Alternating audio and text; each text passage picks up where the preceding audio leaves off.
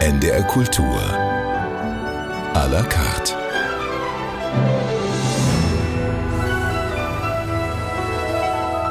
Mit Oke Bandixen am Mikrofon. Und mein Gast ist heute in dieser Stunde Peter Urban, langjähriger Kollege, Musikexperte bei uns beim Norddeutschen Rundfunk und natürlich auch der Moderator des ESC in diesem Jahr zum letzten und zum 25. Mal. Herzlich willkommen, Peter.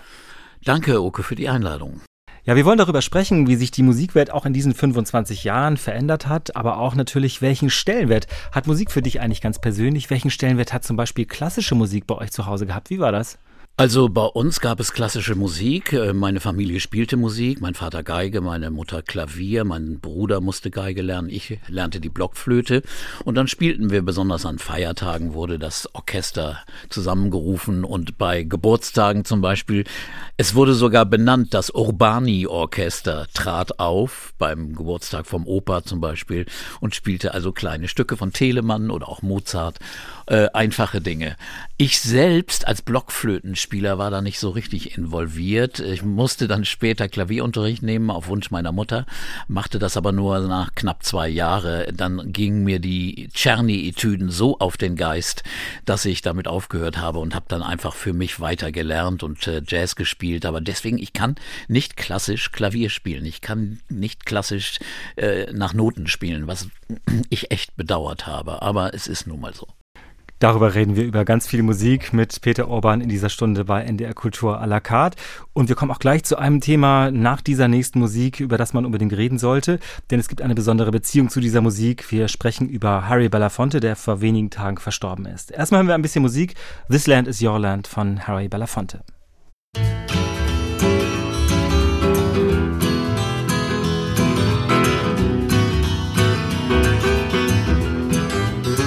This land is your land, this land is my land. From California to the New York Island, from the redwood forests to the Gulf Stream waters. Oh, yes, this land belongs to you and me. As I went roaming that ribbon of a highway, I saw above me that endless skyway. I saw below me that golden valley. Yes, this land belongs to you and me. This land is your land. This land is my land. From California to the New York Island. From the redwood forests to the Gulf Stream waters. This land belongs to you and me. I roamed and rambled, I followed my footsteps, across the golden sands of your diamond deserts, and all around me, a voice kept saying, Oh, this land belongs to you and me. This land is your land this land is my land, from California to the New York Island, from the redwood forests to the Gulf Stream waters. Oh Lordy, this land belongs to you and me.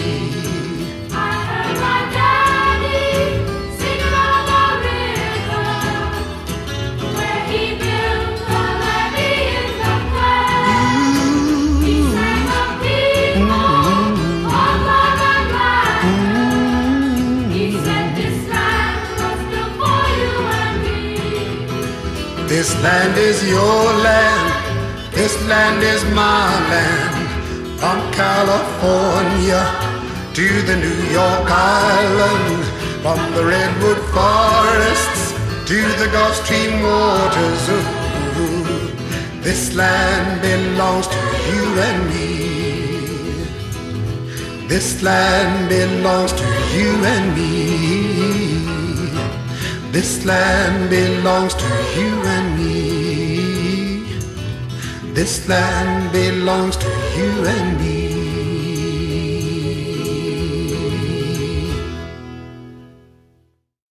Musik von Harry Belafonte. Peter Orban ist heute zu Gast bei NDR Kultur à la carte.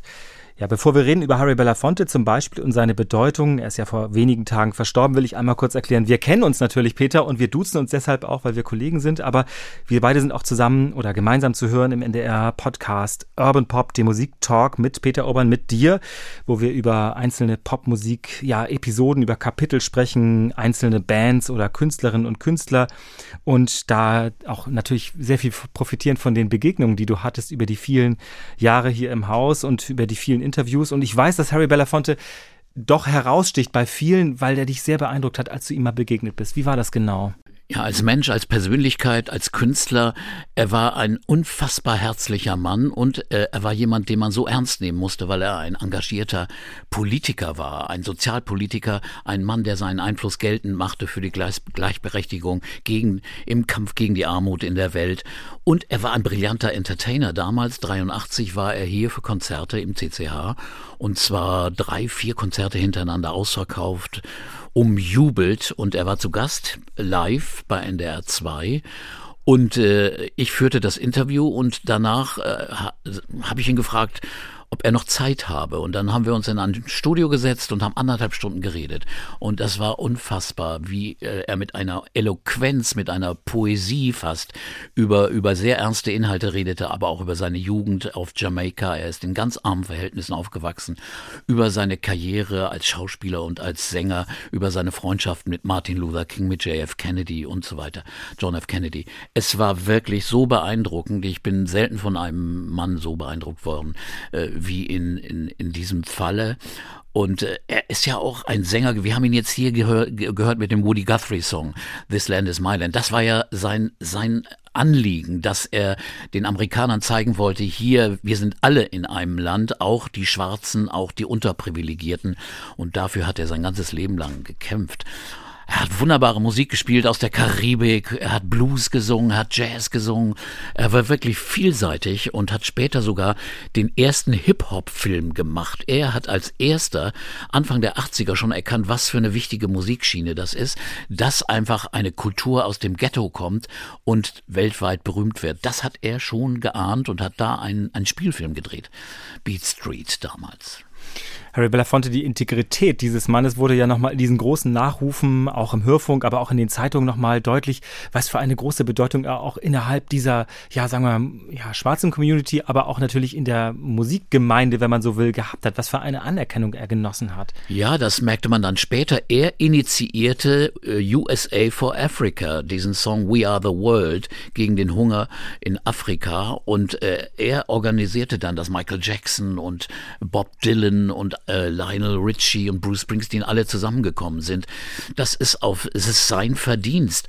Und äh, man muss hier sagen, äh, äh, man kann sich das gar nicht mehr vorstellen. Er hat mir erzählt, wie es war als farbiger Musiker. Er ist ja nicht ein rein schwarzer Musiker. Er ist ja, sagen wir mal, hat ein, ein, äh, gemischte Eltern und ist also wirklich so, dass er in, in, in segregierten Bussen mussten sie auf Tournee fahren. Sie mussten, wenn sie in einem, auf einer Tournee waren, wo auch weiße Musiker waren, mussten sie in einem extra Bus fahren, extra Hotels wohnen. Sie konnten viele Sachen nicht wahrnehmen, weil sie eben der Rassentrennung äh, zum Opfer fielen. Also Zustände, die kann man sich heute überhaupt nicht mehr vorstellen. Ich will kurz erwähnen, äh, das ist ein bisschen wie bei Urban Pop jetzt, dass uns noch immer was einfällt im Gespräch. Das ist ja auch so wunderbar daran. Ähm, es gibt ein Video von der Aufnahme von We Are the World, wo mittendrin bei einer Pause, die sind schon bis nachts um zwei, nehmen die, glaube ich, auf, bricht aus, ich glaube, es ist dann erst Smokey Robinson und später ist es El Jarreau, die singen dann den Banana Boat Song als Ehrerbietung für und die ganze Mannschaft, also 30, 40 Weltstars, Stevie Wonder, Bruce Springsteen, Cindy Lauper, alle singen dann diesen Song und Harry Belafonte ist sichtbar gerührt für diese Ehrerbietung, bedankt er sich sehr schüchtern, fast zurückhaltend. Ja, so. Dazu kam er, er war ein brillant aussehender Mann. Ich, als ich ihn traf, war er 56 und sah immer noch aus eine Figur, ein Gesicht, absolut edel. Wunderbarer Mann und wie gesagt, im hohen Alter von 96 hat er ein großes Leben gehabt, ein wunderbares Leben und äh, wir werden ihn nicht vergessen. Du hast viele Leute getroffen in den vielen Jahren, in denen du als Musikredakteur oder als, als freier Autor hier für den Norddeutschen Rundfunk vor allem gearbeitet hast. Und wir haben natürlich gerade schon über die Begegnung mit Harry Belafonte gesprochen. Hm, viele fragen ja immer mal, ähm, wie, wieso hast du eigentlich so viele Leute getroffen? Nun war das dein Beruf Oder ist man leichter auch zu so Interviews gekommen in diesen Zeiten? Weil heute hat man immer das Gefühl, ja, dass viele abgeschottet sind. Da gibt es immer ein Management, da gibt es immer irgendwie eine Entourage. Man kommt schwer an die Leute ran. War das früher einfacher? Das weiß ich jetzt nicht, aber es war so, äh, die großen Künstler, die machten auch mal Promotion und wollten also eine Tournee oder eine Platte bewerben oder hatten irgendeinen Anlass. Meistens ist es natürlich eine Plattenveröffentlichung gewesen und dann wurde geguckt, wer kann den interviewen und äh, vielleicht hatte man dann schon ein Standing, äh, dass man gefragt wurde. Also Joni Mitchell zu interviewen oder Yoko Ono oder eben Bruce Springsteen oder David Bowie. Das äh, Angebot bekommt man nicht alle Tage und das bekam ich und dann sagt man natürlich, ja, ist ja klar. Es ist ja so ein, so ein Doppeleffekt dabei. Einmal möchte man diese Menschen ja mal kennenlernen, es, so, es erfüllt das eigene Bedürfnis. Äh, man ist ja auch immer noch Fan. Und auf der anderen Seite kann man wirklich dann den, den Zuhörerinnen und Hörern dann was berichten. Also man tut es ja auch, um zu kommunizieren, um die Dinge, die man da hört von diesen Künstlern, auch an die Leute weiterzugeben. Und das war immer mein Anliegen. Nun muss man dazu sagen, darüber sprechen wir gleich nach der nächsten Musik ein bisschen, dass du auch äh, des Englischen sehr mächtig bist, weil du eben auch schon als Jugendlicher und später auch im Studium eine oder längere Zeit und viel, viele, bei vielen Gelegenheiten Zeit in England verbracht hast, also auch dann eben sehr gut Englisch gesprochen hast. Vermutlich hat das auch immer beim Austausch geholfen, oder? Das hat geholfen. Also man merkte, dass äh, die eigentlich sehr erfreut waren, dass sie sich in ihrer eigenen Sprache sehr gut unterhalten konnten und keine Verständnisschwierigkeiten bekamen. Und äh, äh das, die Gespräche waren dann oft sehr natürlich. Also die Ehrfurcht, die man am Anfang vielleicht hat. Man geht natürlich in so ein Gespräch auch manchmal mit Nervosität. Man geht die Stufen des vier Jahreszeiten hoch und denkt, oh Gott, jetzt treffe ich Joni Mitchell. Äh, aber das verliert man dann schnell, weil es sind ganz normale Menschen und man hat sich ganz freundlich und über alles Mögliche unterhalten können. Und äh, das ist, wenn man die Schwelle überwunden hat, dann wird es ein ganz feines, normales Gespräch.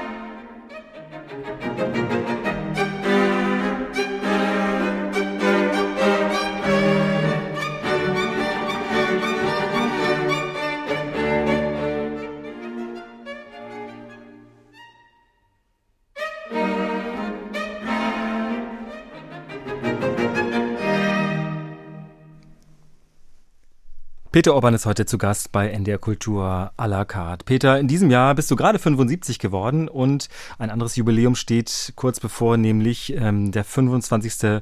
Auftritt von dir. Sagen, Auftritt ist eigentlich falsch, sondern du bist zum 25. Mal der Moderator beim ESC. Und das ist für viele ja ein Grund gewesen, zurückzugucken. Du hast auch eine Autobiografie veröffentlicht, wo du ein bisschen zurückschaust auf eine ja lange Karriere als NDR-Moderator, als als Musikexperte hier im Norddeutschen Rundfunk auch. Mm, aber du hast auch zurückgeguckt auf das, was dich zur Musik gebracht hat oder was dich immer interessiert hast. Am Anfang unserer Sendung heute hast du erzählt, wie bei euch zu Hause musiziert wurde. Das haben deine Eltern dann nicht irgendwann mal gesagt, als du Musikjournalist werden wolltest, das ist aber irgendwie nicht das Richtige für den Jungen? Wie ist das gewesen? Als ich anfing zu studieren, wählte ich Anglistik und äh, Soziologie und dann Geschichte, um Lehrer zu werden, um das Staatsexamen zu machen. Man, den Master gab es noch gar nicht so richtig. Insofern machte man das so. Aber eigentlich wollte ich kein Lehrer werden. Aber unsere ganze Familie waren Lehrer. Mein Vater wurde dann Schulrat und so weiter. Mein Bruder war Lehrer, wurde dann Professor. Also es war diese Karriere und ich war dann der freie Autor Autor oder Journalist und äh, wurde dann doch dauernd immer belagert mit diesen, ja, äh, gibt's da nicht eine Festanstellung und so weiter. Also der Sicherheitsgedanke war ganz, ganz stark und ganz groß, obwohl ich nicht schlecht verdiente, auch als Musiker und als Journalist und als Radio äh, und Autor. Aber Dennoch, die Erleichterung war groß, als ich dann irgendwann festangestellter Redakteur wurde. Aber äh, in der Zeit, als, als ich dann Kommentator beim ESC wurde, äh, äh, da war ich ja schon längst äh, fest hier im Laden. Aber meine Eltern waren früher, naja, immer schön vorsichtig. Äh, aber das Thema, was ich nun als mir gesucht hatte, Popmusik oder äh, dass ich Radio machte und Fernsehen und so weiter, ja, das fanden sie natürlich schon okay. Also das war nicht gegen ihren Strich. Mm, ich finde es trotzdem bemerkenswert, äh, wenn man dann das nachliest in dem Buch, aber auch wenn man es, wir, wir haben ja auch schon mal drüber gesprochen in einem Interview vor einiger Zeit, dass Popmusik oder Rockmusik damals ernst zu nehmen als einen eigenständigen, wichtigen, ja, ähm, ein wichtiges Element in der Kulturlandschaft, das war ja gar nicht so selbstverständlich. Also du hast ja dann eine mehrere Uni-Arbeiten, auch eine Doktorarbeit nachher auch über dieses Thema geschrieben. Das war schon neu, oder? Ja, da war ich, glaube ich, der Erste. Also mein Professor, Professor Kleinstück, der beschäftigte sich mit, mit den Metaphysical Poets, mit Lewis Carroll oder mit Shakespeare. Und dann schlug ich ihm bei einem äh, Poetry-Seminar, Modern British Poetry, äh, einen Dichter aus Liverpool vor, Roger McGuff, der, der Popmusik affin war, der auch mit Paul McCartneys Bruder eine Popgruppe hatte, Scaffold und so weiter und so fort. Schrieb über den eine Arbeit und dann, äh, als es zur Examensarbeit kam, da dachte ich, Ray Davis schreibt so tolle Songs von den Kinks, die sind, die sind Poesie, sind aber auch sozialkritisch und schlug das vor und er kannte das natürlich gar nicht, äh, aber er ließ mich machen. Und äh, danach, als ich das dann erfolgreich machte, sagte er, ja, breiten Sie das Thema doch aus, machen Sie doch eine Dissentation daraus und hab dann über die allgemeinen Texte von angloamerikanischer Populärmusik äh, vom sagen wir mal, 16., 17. Jahrhundert, von der Folkballade bis zum Jazz, Blues-Song, bis zum Rocksong, Popsong gearbeitet. Aber es war natürlich klar, äh, auch schon bei meinen Eltern, das war eine andere Generation, das war schon ein richtiger Konflikt. Also sich auf einmal für Popmusik zu interessieren, davor für Jazz, war schon was, was total anderes. Das kennt man heute gar nicht mehr, dieser komplette Gegensatz von Kulturen. Und da wollte man auch ausbrechen, wenn man in einer Kleinstadt äh, groß groß wird, die sehr hübsch war und sehr, sehr äh, gemütlich und bequem, dann will man trotzdem raus. Ich wollte unbedingt nach Hamburg, ich wollte unbedingt nach London, lernte das schon als Schüler kennen und bin dann jedes Jahr mindestens zweimal dahin gefahren und habe mir Bands angeguckt, habe tolle Dinge gesehen, habe mein, mein Blickfeld geöffnet und eine neue Kultur entdeckt. Und wir haben damals, und das haben viele wie ich erlebt, das merke ich jetzt an den Reaktionen auf mein Buch, dass Leute sagen, ja, genau so war es bei mir. Ich lebte aber, mein Gott, irgendwo im Ruhrgebiet. Aber trotzdem, äh, dieser Ausbruch aus der kleinen Gesellschaft, aus der Kleinstadt oder der bürgerlichen Gesellschaft in eine neue Kultur, der war damals wirklich vehement und damals war man nur Fan, machte das aus Leidenschaft, gar nicht mit dem Hintergedanken, das mache ich mal als Beruf oder äh, als später als, als Journalist. Nein, das kam erst später. Nun gab es auch da beim Norddeutschen Rundfunk einige Menschen, die, ähm, ja, sagen wir mal, Ansätze auch hatten, diese Art von ja, Kultursparte ernst zu nehmen. Es gab dann die Sendung für viele immer noch legendär, die hier im Norden groß geworden sind, die Musik für junge Leute von Klaus Wellershaus initiiert. Da bist du ja dann eingestiegen und später wirklich einige Jahre später, wenn ich das richtig sehe, gab es ja beim Fernsehen Horst Königstein, der auch populäre Dinge transportieren wollte für jüngere Zuschauerinnen und Zuschauer. Ja, ich lernte Klaus Wellershaus kennen, weil ich ihm einen Brief geschrieben habe und irgendwas bemängelt habe an seiner Sendung. Und er schrieb zurück, wir kamen in Kontakt. Und er sagte dann, als ich aus England wiederkam, ich hatte ein Jahr in England gelebt, äh, willst du nicht bei dieser Fernsehserie mitmachen? Sympathy for the Devil, die Horst Königstein, ein junger Redakteur, der gerade beim NDR angefangen hatte, äh, gestartet hatte. Und da ging es um Popmusik und Jugendkultur. Und das war meine erste Arbeit hier. Und das war natürlich spannend. Also man fuhr nach England, drehte Interviews, nahm in den Abbey Road Studios auf. Da konnte ich dann rumlaufen, wo die Beatles ihre Sachen aufgenommen hatten, traf zufällig Paul McCartney und seine Frau auf dem Gang zur Kantine. Oder man interviewte bekannte Künstler und auch äh, mein Vorbild John Peel. BBC-Moderator, legendär, ja. Ja, das war alles eine spannende Phase. Und dann fing ich eben als äh, Radio-DJ, Moderator an. Wir hatten wirklich die Plattenteller. Das wurde endlich dann mal eingebaut. Hier ein Studio mit Plattentellern, wo man die Platten auflegte, selbst äh, startete und äh, alles selbst bediente.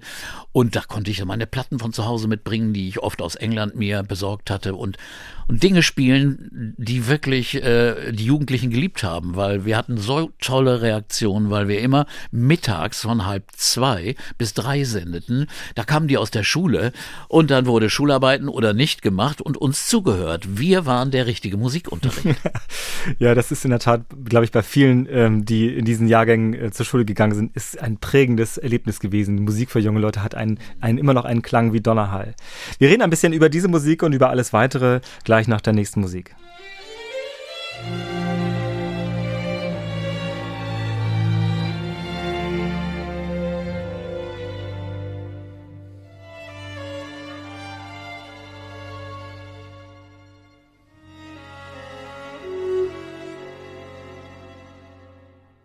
Se um dia alguém perguntar por mim, diz que vivi para te amar. Antes de ti só existi cansado e sem nada para dar. Meu bem, ouve as minhas preces, peço que regresses, que me voltes a querer. Eu sei que não se ama sozinho, talvez devagarinho possas voltar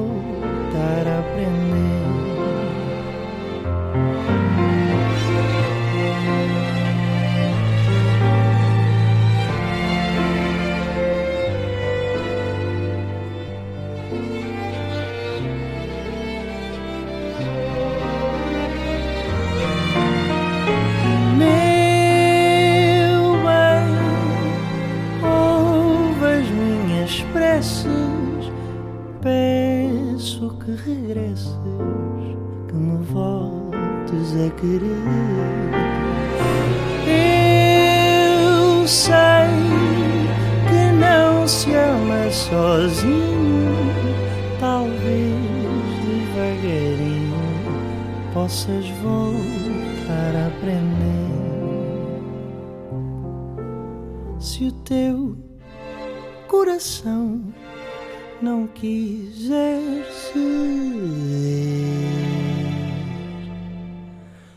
não sentir paixão, não quiser sofrer, sem fazer planos do que virá depois.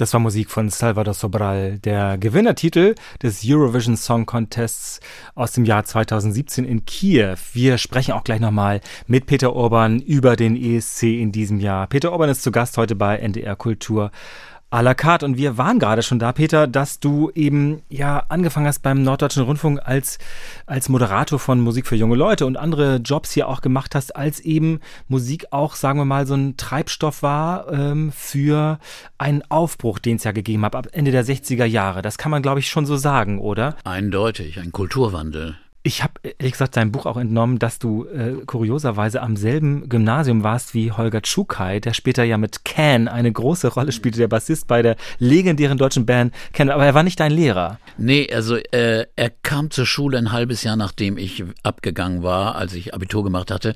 Und ich kam dann wieder zur Schule und, in Quakenbrück am Adland-Gymnasium und dann äh, kam ich zur Schule zu einem Schulfest und da spielte eine Schulband. Und ich dachte, wow, endlich gibt's hier mal eine Schulband, die Pop spielte und der Bassist war legendär gut. Und das war also der Lehrer. Und der hatte also so ein Schnurrbart und so eine Hakennase. Und äh, ich kannte den nicht. Und dann sagten die, ja, das, Herr, das ist Herr Schüring, unser neuer Lehrer. Der nimmt sogar Sgt. Pepper, das Beatles-Album, im Unterricht durch. Eine Revolution an der Schule. Und äh, er, er trat auch sonst sehr, sehr selbstbewusst und ziemlich äh, wortstark auf. Er blieb dann nicht sehr lange Lehrer beim äh, Quakenbrücker Gymnasium, legte sich auch, glaube ich, mit dem Kollegium und anderen Leuten an. Und er ging dann zurück nach Köln um eben eine Band zu gründen. Und da äh, änderte er nun seinen Namen. Ich weiß nicht, was nun sein richtiger Name ist, ob Schüring oder Tschukai. In Quarkburg war er Holger Schüring, aber in Köln bei Ken war er Holger Tschukai. Aber es ist äh, derselbe Mann und er erzählt auch später, dass er Musiklehrer war, aber er es nicht so richtig toll fand. Aber er, man muss dazu ja sagen, also diese Band ist natürlich immer noch sehr legendär. Er war ein, ein Stockhausen-Schüler. Ja, ja, mit Ermin Schmidt, dem Partner in Ken, Stockhausen-Schüler und äh, war, war äh, ausgebildeter Mann, fand aber die Ausbildung an deutschen Musikhochschulen katastrophal. Also das war damals schon ein kleiner Revolutionär, ja. Als Kollege vom Norddeutschen Rundfunk bist du vielen Menschen begegnet, hast aber auch an Konzerten eben teilnehmen können, die in dieser Zeit, gerade aber auch später, ja ähm, etwas Neues markierten. Also man hat immer das Gefühl, du bist irgendwie dabei gewesen. Das erste Mal, als Bruce Springsteen zum Beispiel in Deutschland aufgetreten ist. Ein Mann wie ein Berserker auf der Bühne und hier im CCH, für viele, die das vielleicht nicht wissen, das ist ein bestuhlter, großer Kongresssaal. Ähm, das hat nicht so richtig zusammengepasst. Wie ist das gewesen? Also es war ein legendäres Konzert, aber er war schon ein bisschen verwundert. Dieser Saal sah ja damals aus, ich weiß nicht, wie er heute aussieht, wie so ein Hörsaal, ein riesiger. Aber irgendwann äh, sprangen die Leute dann auf und waren auf den Beinen und äh, äh, ich durfte ihn dann nach dem Konzert treffen. Ich wurde in die in seine Garderobe eingeladen. Äh, ich weiß nicht, warum man mich gepickt hat. Ich hatte am Abend vorher äh, zwei Stunden Musik von ihm gespielt. Er soll es angeblich im Autoradio gehört haben und ich wurde dann nach hinten gebeten. Da saß er in einem kleinen Massageraum auf einer Bank, äh, nackter Oberkörper, glänzend von Schweiß durch die Anstrengung und hatte sich dann schon mit Massageöl eingerieben. Das roch nach Kampfer, wie, na, wie bei einem Boxer in der Kabine. Und da saß er dann da und, und wir haben uns blendend unterhalten über alles Mögliche, über das Konzert. Und ich habe ihm dann erklärt, dass das in Deutschland, aber auch in Hamburg eben anders ist. In Amerika, da springen die Leute sofort auf und kreischen und jubeln, ohne irgendwas zu hören. In Deutschland hört man sich das erstmal an und wenn man dann begeistert ist, dann jubelt man richtig und richtig lange. Und äh, ja, das hat er dann verstanden, das kannte er noch nicht so. Und äh, es war wirklich ein wunderbarer Moment, äh, äh, dieses Gespräch und dieses Treffen mit Bruce Springsteen. Mm, wenn du auf so viele Jahre zurückguckst, ähm, also jetzt kommt Bruce Springsteen zum Beispiel in diesem Sommer wieder nach Hamburg oder kommt nach Deutschland auf Tournee. Ähm, Hast du Lust, da hinzugehen oder ist, wirst du bei anderen Sachen sagen, ähm, oder Elton John in diesen Tagen äh, nochmal zur Abschiedstournee nach Hamburg, hast du manchmal das Gefühl, ich hatte das, ich hatte das in einem guten Moment oder ist das sowas, wo du denkst, ach, das wird mich schon mal jucken, dahin zu gehen? Wie ist das? Wie guckst du darauf? Also ganz ehrlich, ich habe die so oft gesehen, dass ich schon äh, mehr so die Überlegung habe, besser kann es eigentlich nicht werden und dann kann es nur noch eine Enttäuschung sein. Bei Elton John ist es so komisch, den habe ich interviewt, als er äh, 33 war und da sagte er mir, ja, ich kann das ja nicht ewig machen. Äh, ich bin ja kein Sportler, ich muss auch, ich bin ja wie ein Sportler, ich muss ja aufhören. Äh, ich mache noch zwei zwei, drei Jahre, dann ist aber auch endgültig Schluss. Damals war er 33, jetzt ist er wie alt und ist immer noch auf der Bühne. Also diese Ansagen sind, nee, denen ist nie zu glauben. Und bei Springsteen ist es so, ich gehe nicht gerne ins Stadion zu Konzerten. Der Sound gefällt mir nicht so. Äh, man kommt ja nicht nah an die Bühne, man schaut nur auf eine Videoleinwand. Und ey, was ist das für ein Ereignis? Also ich bin lieber in einem Konzertsaal. Wunderbare Popkonzerte auch schon in der Elbphilharmonie, Elbphilharmonie gesehen besonders gute in der Leishalle, grandioser Platz oder in einem Club, als in einem Riesensaal, einer Halle, Arena oder Stadion. Bei vielen Konzerten, die du erlebt hast, ähm, hast du ja gerade schon gesagt, da wird es vielleicht dann auch nicht mehr besser sozusagen. Bei viel, wie vielen Menschen hast du zwischendurch mal gedacht, das wird ganz groß und dann ist es doch nichts geworden? Gibt es das nicht manchmal auch? Och, das gibt's. Das gibt es, aber das ist dann schwer, dann, an die erinnert man sich dann nicht so richtig. Aber ich weiß einige Künstler, die man sagt, ach man, oh, ist ja brillant, ist ja wunderbar. Und dann klappt es irgendwie nicht. Das liegt aber nicht oft an den Künstlern, sondern an den Umständen. Dann hat die Plattenfirma geschnarcht, äh, gab es keine Werbung für die Platten und obwohl der Künstler grandios ist, äh, wird die Karriere dann doch nichts. Das habe ich bei Bonnie Raitt am Anfang erlebt. Da war sie eine Künstlerin ohne Vertrag, spielte hier im Logo, wir nahmen das Konzert auf. Brillante Sängerin. Und äh, Gott sei Dank erzählte sie mir damals, ich habe einen neuen Vertrag. Und das Album wurde der Durchbruch. Er hat zehn Millionen Mal verkauft, hat sechs oder sieben Grammys gewonnen und ihre Karriere ging im Alter von 39 also erst richtig los und äh, ist jetzt wieder gekrönt worden mit weiteren drei Grammys für den Song des Jahres unter anderem. Also es gibt äh, äh, die verschiedensten Fälle, also dass jemand grandios ist und bekommt spät eine Karriere oder ehrlich gesagt gar nicht. Das gibt's.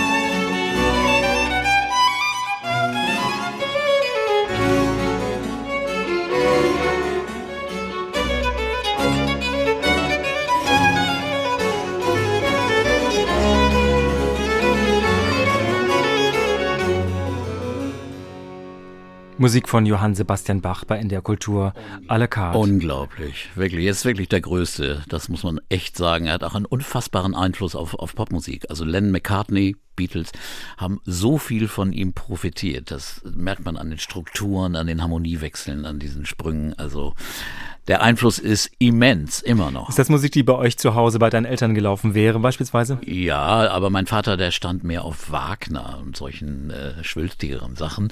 Äh, aber eine lustige Geschichte ist die, äh, ich wollte mal, sie waren ja mal kritisch gegenüber Beatles und solchen langhaarigen, komischen neuen Musikern. Und da wollte ich ihnen mal zeigen, dass die doch nicht so doof sind. Und habe Yesterday von McCartney, das ja eindeutig klassischen Einfluss hat durch das Streichquartett, habe das als Klavierstück eingeübt, als klassisches Klavierstück Klavierstück und habe ihnen erzählt, das ist ein Stück von Bach, das habe ich mir, habe ich gerade eingeübt. Oh, da waren sie schwer beeindruckt, sagten, oh, der Junge äh, gerät ja doch noch auf die richtige Bahn. Und dann habe ich ihnen gesagt, von wem das wirklich ist. Da war das Erstaunen groß.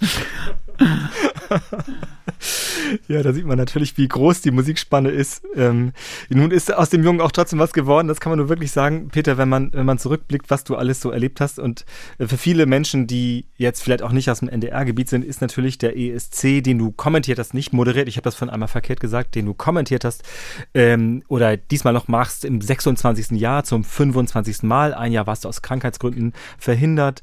Ähm, bist du ein, die prägende Stimme dazu. Und ähm, wenn man auf diese Zeit schon alleine guckt, merkt man, wie sehr sich nicht nur der Wettbewerb, sondern auch eine Musiklandschaft ja unglaublich verändert hat. Streaming ist dazu gekommen, ähm, Konzerte spielen eine sehr viel größere Rolle als früher. Jeder kann sich die Musik auswählen, die er will. Und ja, da müssen wir als Radiosender auch wirklich mal aufpassen, dass wir die Hörer nicht verlieren, weil sonst hören die alle nur ihre Streamingdienste und machen sich ihre eigenen Playlisten. Also wir müssten viel mehr beratend und kuratierend eingreifen und den Leuten erzählen, hier, das gibt es alles. Wir haben einen großen Einfluss. Wir sind keine Algorithmen. Wir sind Menschen. Wir können wirklich mit Fachwissen was erzählen und mit, mit menschlicher Sympathie.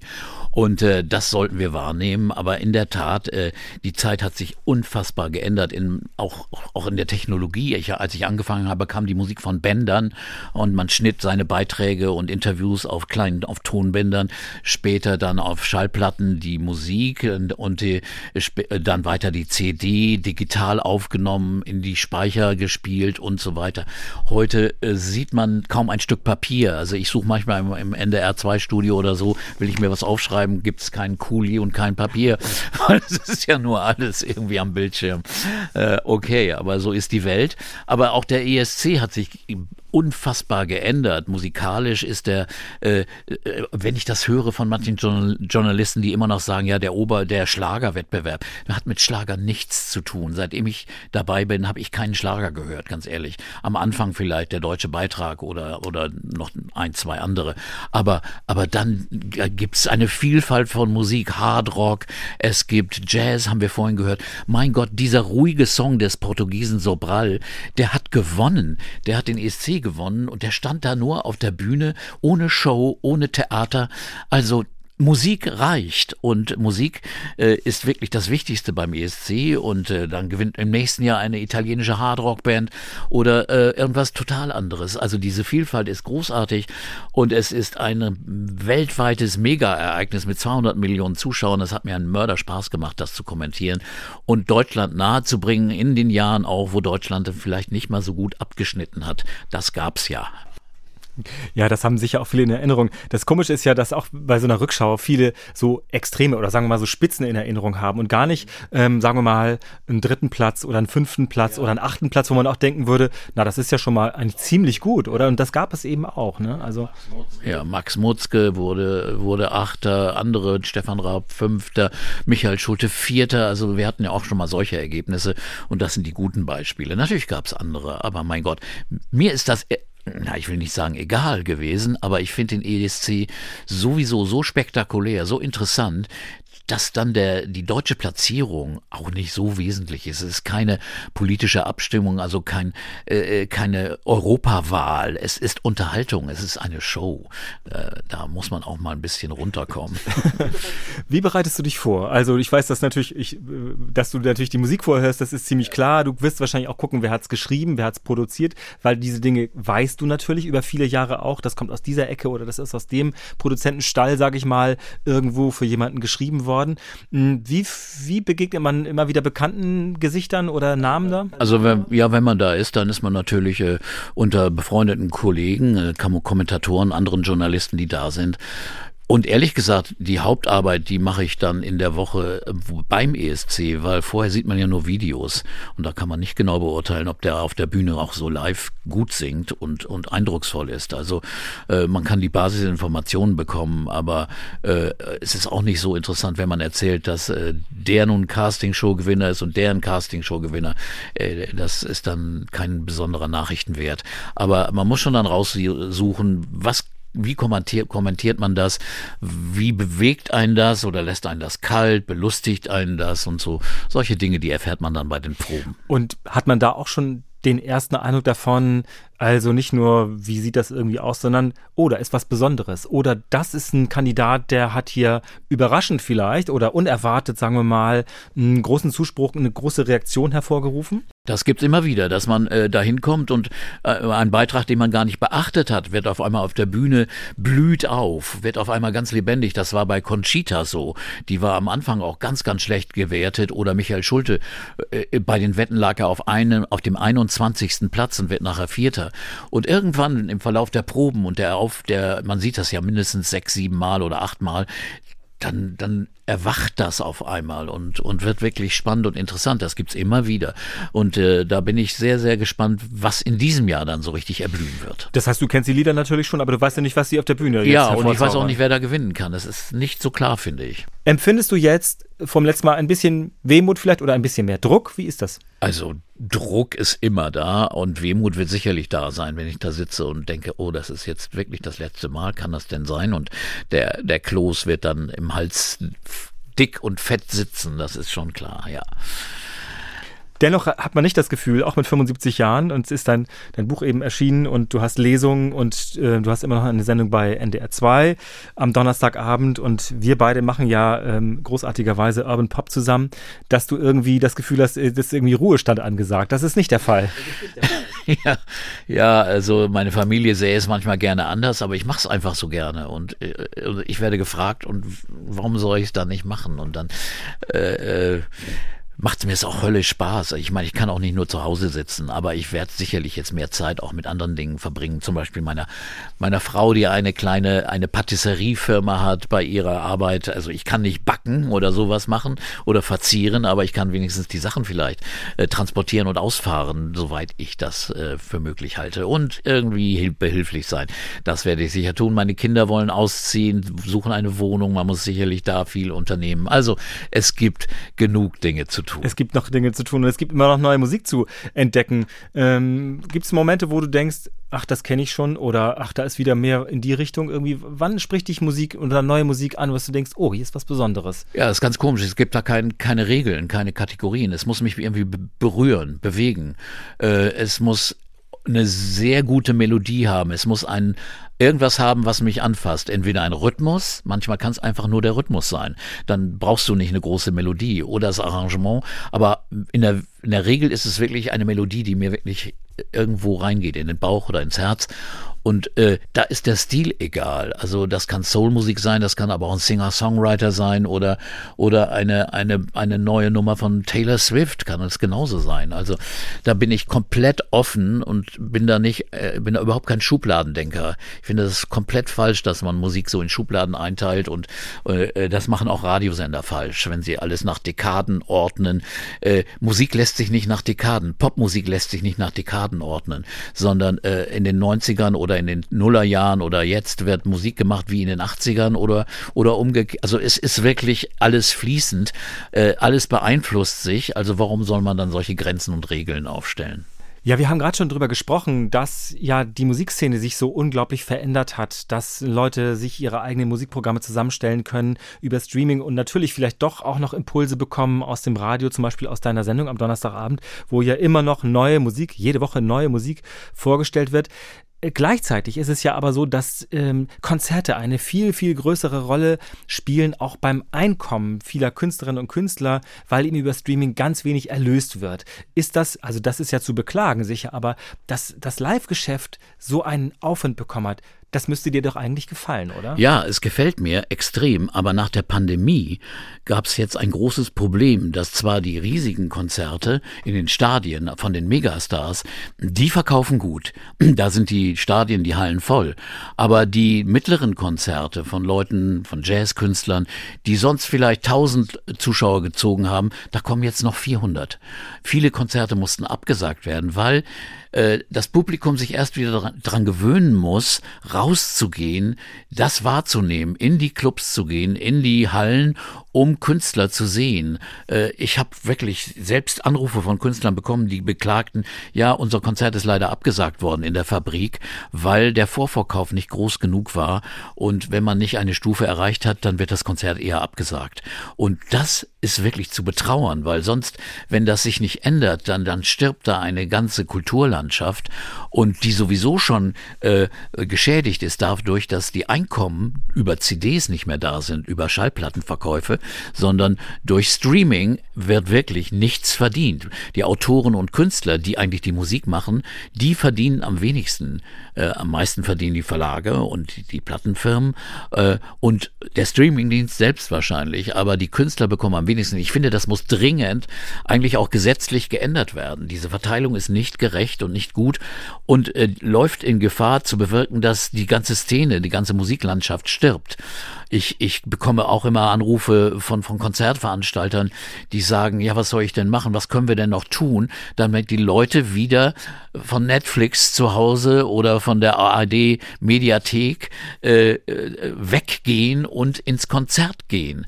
Denn es ist tragisch, wenn dann Künstler nicht mehr auf Tournee kommen, nicht mehr bezahlt werden können oder eigene Künstler, die hier im Land ihr unter, ihren Unterhalt finanzieren müssen, nicht mehr davon leben können. Und die Gefahr ist sehr groß momentan. Ja, dazu kommt natürlich noch, dass auch dann sehr viele unterwegs sind. Also man kann dann in einem Sommer ähm, so in, in den großen Hallen kann man dann eben ich weiß jetzt gar nicht die Beispiele, kann man wirklich große Leute sehen, äh, tolle Bands, international, aber auch nationale, große Künstler. Und ja, das Budget der Leute ist natürlich irgendwie ja, das begrenzt, ist nämlich das ne? Dilemma, weil die, die Großen nehmen unfassbare Preise und die Leute zahlen 200, 300 Euro für ein Ticket bei jemandem und haben natürlich dann kein Geld, 30 oder 40 Euro auszugeben für einen anderen sehr, sehr guten Künstler, der es wirklich braucht. Und das ist, das ist beinahe eine Tragik. Die anderen, die da oben äh, 200 die brauchen das nicht. Die haben es alle. Die sind gut äh, konstituiert. Die brauchen kein Geld. Aber, aber wirklich, das ist ein großes Dilemma, das dazukommt. Die Verteilung ist falsch. Darf ich fragen, welche Musik deine Kinder hören? Hören die Musik, die du ihnen vorschlägst, oder haben die eigene Geschmäcker und. Die hören, die, äh, manchmal sage ich meiner Tochter, hör dir doch mal das an, dann hört sie sich das an. Aber umgekehrt kommt es häufig vor, dass sie dann sagt, hör dir das mal an. Sie hat mir zum Beispiel damals die, die großartigen Alben von Taylor Swift, Evermore und also davor Folklore empfohlen, äh, als ich die noch nicht kannte. Und die sind be begeisternd. Das ist Folk, das ist Singer-Songwriter-Musik. Und meine Tochter hat da also unglaublich viel äh, auch, weil sie sich von den 50ern bis heute durchgehört hat. Im Moment hört sie Bob Dylan und hört wirklich alle Bootleg und alle offiziellen Aufnahmen durch. Ich sag, bist du verrückt? Das ist doch Wahnsinn. So viele. Ja, ich höre die alle durch und wenn ich mir die, die mir gefallen, auch die dritte Version von der Nummer, äh, die tue ich dann in meine Playlist. Und so hat sie die Beatles durch, die, die Stones hat sie durch, Eagles hat sie durch. Also sie, Fleetwood Mac, sie sammelt sich die Musik zusammen für ihre eigene, äh, für ihr eigenes Vergnügen. Mein Sohn, der ist da eher ein bisschen äh, weniger variabel, aber, aber trotzdem, die sind sehr interessiert, aber die lassen sich von Papa überhaupt nichts sagen. Dabei ist Beatles schon mal ein gutes Stichwort, auch im Hinblick auf den ESC, der in Liverpool stattfindet. Jetzt kommt ein Titel, ja, gesungen von John Lennon und natürlich geschrieben von Lennon McCartney.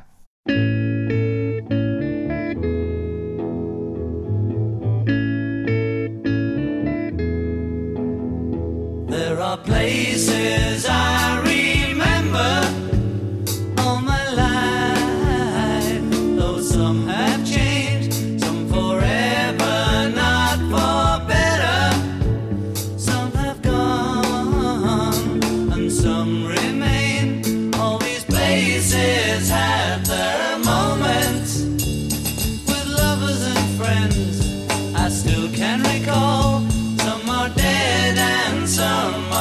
living.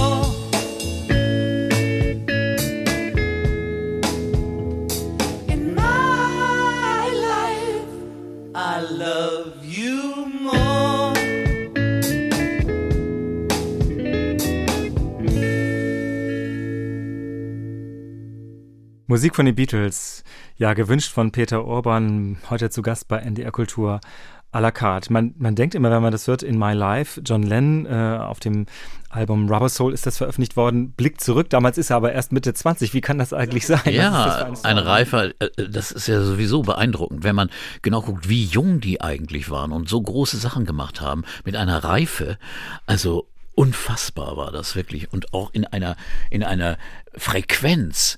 Die haben manchmal zwei Alben im Jahr gemacht und sind noch auf Tournee gegangen und haben solche Lieder geschrieben. Also das ist schwer beeindruckend und hat äh, wirklich, also ich habe mir damals das, das wirklich äh, alles angehört, jedes Beatles-Album mir geholt sofort und verinnerlicht und auch die Texte mir genau angeschaut und dann habe hab dann auch gesehen bei anderen Bands in England, Cream oder andere, Eric Clapton und so, wie die gearbeitet haben, jeden Tag auf Turnier, irgendwo anderen, gleichzeitig Platten aufgenommen, tagsüber, abends zum Konzert irgendwo anders. Kein Wunder, dass sie gesundheitlich sich oft ruiniert haben und dann zu Hilfsmitteln gegriffen haben, die sicher nicht gesund für sie waren.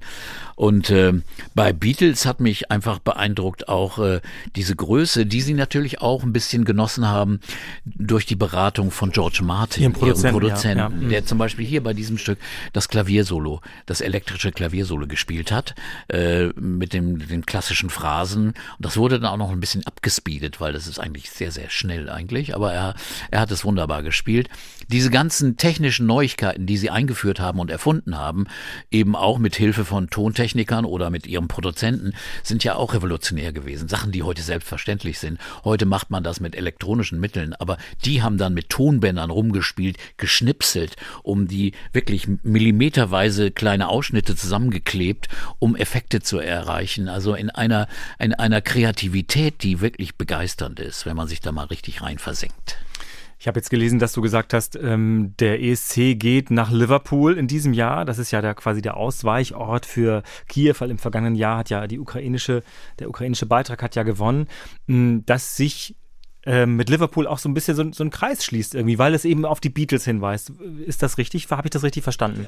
Ja, das, weil der erste ESC äh, fand in Dublin statt, den ich äh, kommentiert habe. Und das ist ja nur über die irische See rüber. Und dann ist man in Liverpool. Und in Liverpool leben ganz viele Iren. Also Leute, die aus Irland damals, weil es ja das, die ärmere Insel war, rübergekommen sind, um dort Arbeit zu finden. Es gibt sehr viel irischstämmige Künstler in, in, und also Musiker auch in Liverpool und ich war noch nie da. Deswegen also ist es für mich auch was Besonderes. Ich war Dutzende Male in London, aber noch nie in Liverpool und deswegen wird es ein wunderschöner Abschluss für mich. Ja, ein Abschluss und natürlich irgendwie auch dann ein, ein Neuanfang, um was Neues kennenzulernen. Das ist vielleicht ein, ein wunderbares Schlusswort. Vielen Dank, dass du diese Stunde für uns Zeit hattest. Danke, Uke.